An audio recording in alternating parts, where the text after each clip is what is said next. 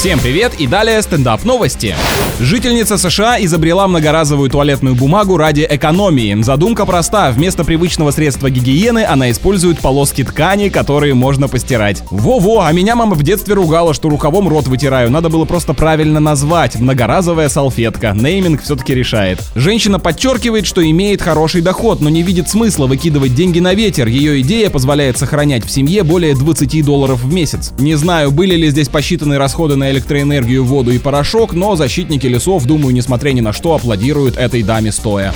А другая американка собирала сына в школу и случайно вместо обеда вручила ему сверток, где была смесь для птичьих кормушек. Ошибку обнаружили, когда ребенок уже вернулся домой с пустым ланчбоксом. Зато мальчишка полностью готов к семейной жизни с девушкой, кулинарные способности которой оставляют желать лучшего. С вами был Андрей Фролов. Больше новостей на energyfm.ru.